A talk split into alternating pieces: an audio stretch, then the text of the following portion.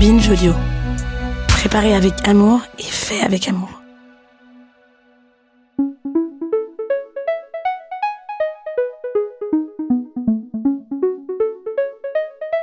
Bonjour à toutes et à tous. Bienvenue dans ce troisième épisode spécial d'Après la pluie sur le bien-être mental au travail. Je suis Lydia Martin, psychologue du travail.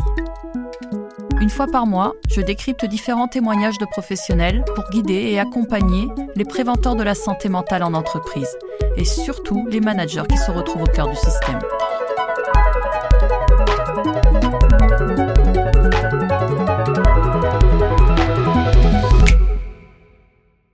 Vous avez sûrement entendu parler du phénomène de quiet quitting ou d'émission silencieuse, qui a fait beaucoup parler de lui aux États-Unis il y a quelques mois.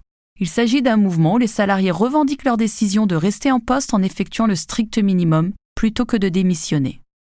En France, où on a souvent entendu un bon employé ne compte pas ses heures, travailler dur pour réussir sa vie, ou encore le travail c'est la santé, qu'en est-il de ce phénomène? Eh bien, selon un sondage IFOP réalisé en 2022, 35% des professionnels seraient concernés par cette démission silencieuse. Cette tendance s'inscrit dans une problématique plus globale et plus complexe, celle du désengagement professionnel. Une étude du cabinet américain Gallup montre que les salariés français seraient les moins engagés d'Europe avec un engagement de 6% contre 21% en moyenne dans les autres pays. Depuis la fin de la pandémie, on a beaucoup parlé du changement de notre rapport au travail, mis en valeur notamment par le baromètre Alan et Harris Interactive la valeur travail occupe une place moins importante dans les priorités des Français et Françaises qui recherchent toujours plus d'équilibre entre vie professionnelle et vie personnelle. Mais pourquoi un tel phénomène dans notre pays? Peut-on parler d'un rejet du travail en France?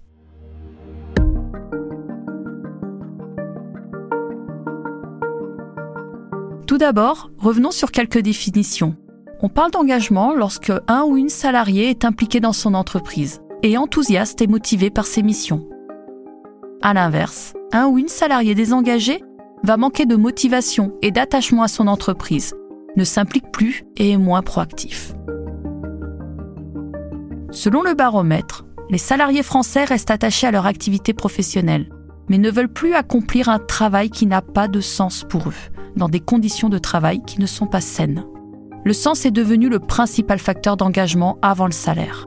87% des salariés français déclare que trouver du sens au travail les rend moins susceptibles de démissionner, même contre une meilleure rémunération, et les incite à s'investir davantage dans la réussite de leur entreprise. Mais alors que faire en tant que manager ou collègue d'une personne désengagée? C'est ce que nous allons voir en détail dans cet épisode. Allez, je vous spoil un peu je peux déjà vous dire que les conditions de travail et la capacité de la hiérarchie à donner du sens, de l'autonomie, de la confiance et de la reconnaissance sont absolument fondamentales pour garder les salariés motivés, les rebooster et garantir un véritable engagement au quotidien. C'est ce que nous montrent les deux témoignages de cet épisode.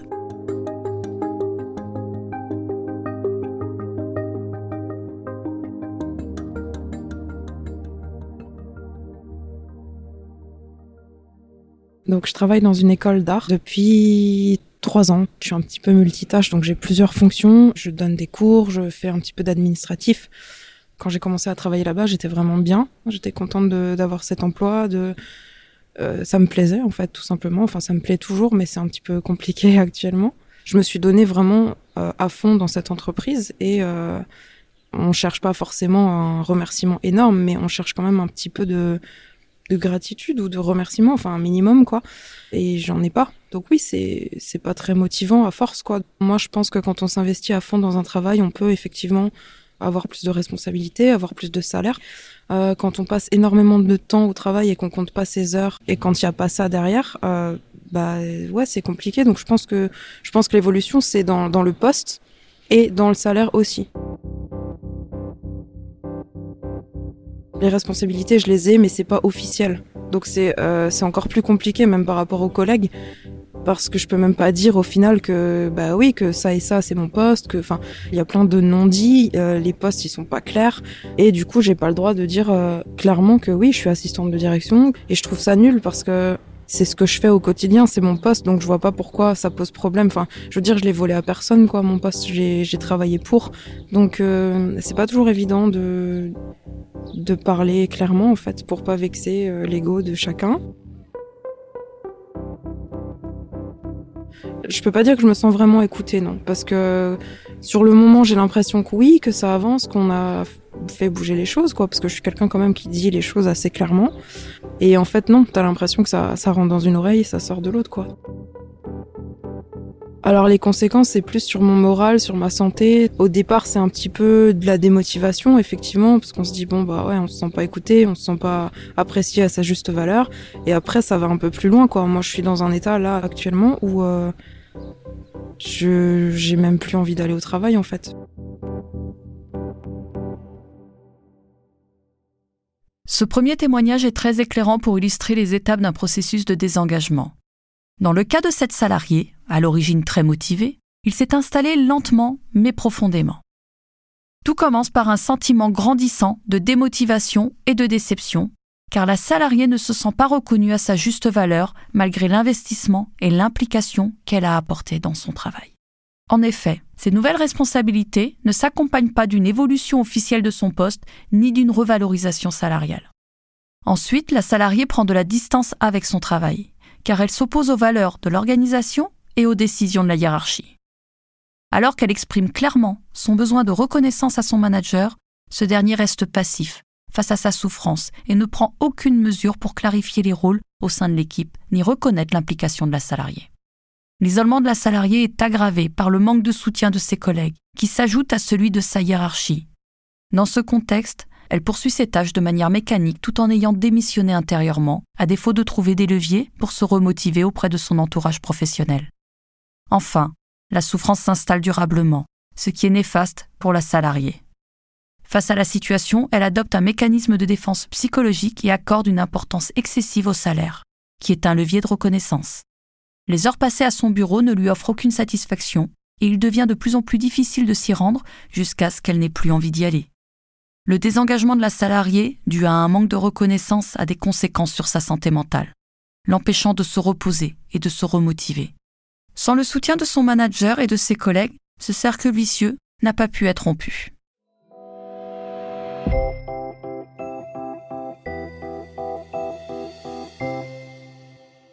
J'ai déjà à peu près euh, plus de 15 ans d'expérience professionnelle dans diverses activités, divers domaines. Et pour autant, euh, j'avais toujours la même frustration euh, au niveau du management. Le poste que j'ai actuellement, c'est un poste qu'on appelle assistance technique et conseil, le produit étant du télécom. Pourquoi je m'y sens bien? Je trouve que l'environnement en plus de l'équipe, bah, je trouve ça hyper motivant. Le fait de pouvoir assister, de pouvoir se sentir utile c'est pas un poste qui, est si nouveau que ça par rapport à mon expérience professionnelle. La seule différence, c'est ce qui me comble et ce qui me rend euh, vraiment euh, épanouie au travail, je me situe euh, pas très loin de la défense. Donc, on a beaucoup plus l'habitude des gratte-ciels, des grosses entreprises, des gros open space. Et ça, je l'ai pas ici. Donc, ça, c'est quand même un luxe. Le fait d'être sur une équipe à taille humaine, bah, ça veut dire qu'on se connaît tous, qu'on peut tous s'entraider. Et donc, du coup, euh, tu te rends compte que dans mon équipe, les profils sont très différents. Et la différence fait qu'on se complète tous. Et ça, c'est cool de se dire que bah, on ressemble pas, on n'est pas des copier-coller, des zombies. Bah, encore une fois, je reprends la défense. Quand j'allais au travail à la défense, en allant comme en ressortant, on se ressemblait tous, du point de vue vestimentaire jusqu'à la mentalité, jusqu'à la manière dont on était managé. Ici, on a quelque part le droit d'être nous-mêmes. Et le fait qu'on ait le droit d'être nous-mêmes, bah, ça nous libère l'esprit et ça nous permet d'être à totalement au travail à 100% en fait.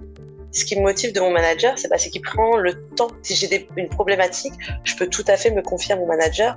Euh, lorsque je discute avec euh, mes managers, alors que je suis pas non plus très ancienne en soi dans l'entreprise, et que je leur montre mes, mon souhait d'évoluer et de vouloir rester dans l'entreprise, j'ai pas des réponses comme j'ai souvent eu.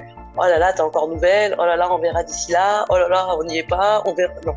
Au contraire, on me motive et euh, on me dit même des éléments sur lesquels je devrais m'améliorer pour justement atteindre l'objectif que je souhaite atteindre. On m'a expliqué que voilà, je pouvais améliorer ci, je pouvais améliorer ça, ça c'était ma force, et que voilà, on, on ferait le point.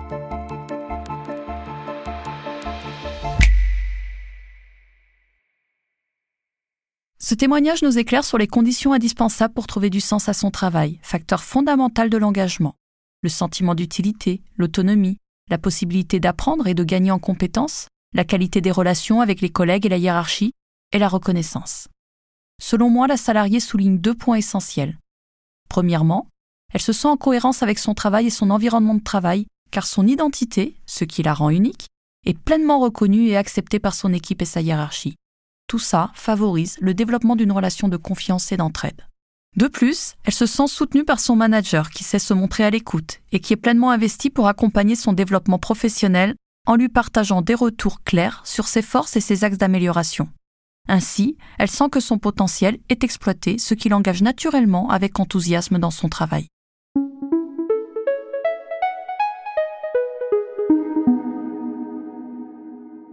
Comme nous l'avons vu, ce sont les relations, l'organisation du travail au quotidien, la reconnaissance et les perspectives d'évolution qui sont à l'origine du sens au travail et de la motivation. En tant que manager, si vous identifiez des signes de désengagement, n'hésitez pas à agir en provoquant la discussion avec le ou la salarié, afin de bien comprendre les points bloquants, reconnaissance, clarification des rôles. Par contre, nous vous recommandons d'agir en amont afin de prévenir et d'éviter de telles situations.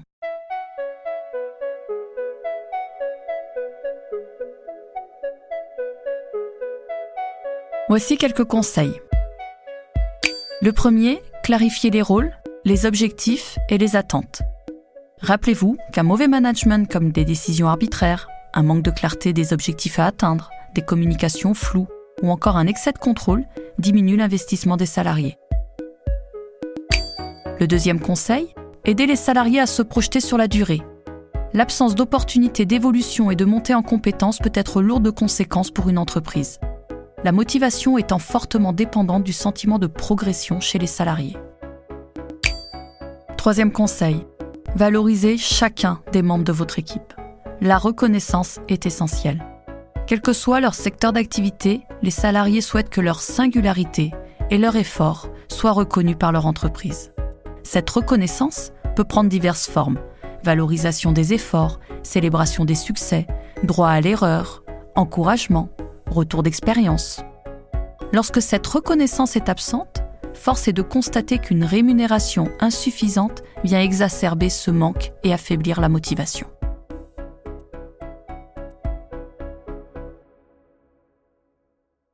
Il est crucial de donner du sens au travers de valeurs, mais également d'incarner ces valeurs dans son management au quotidien.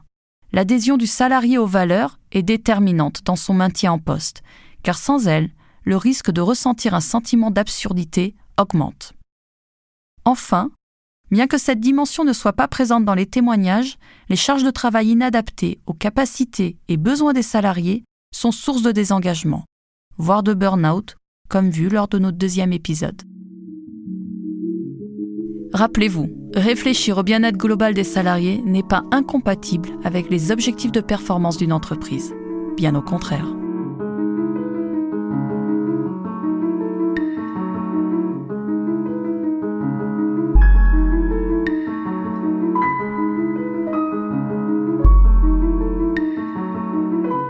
Cet épisode a été produit en partenariat avec Alan, qui propose une solution intégrée au service de la santé physique et mentale pour les équipes d'entreprise de toute taille et les indépendants.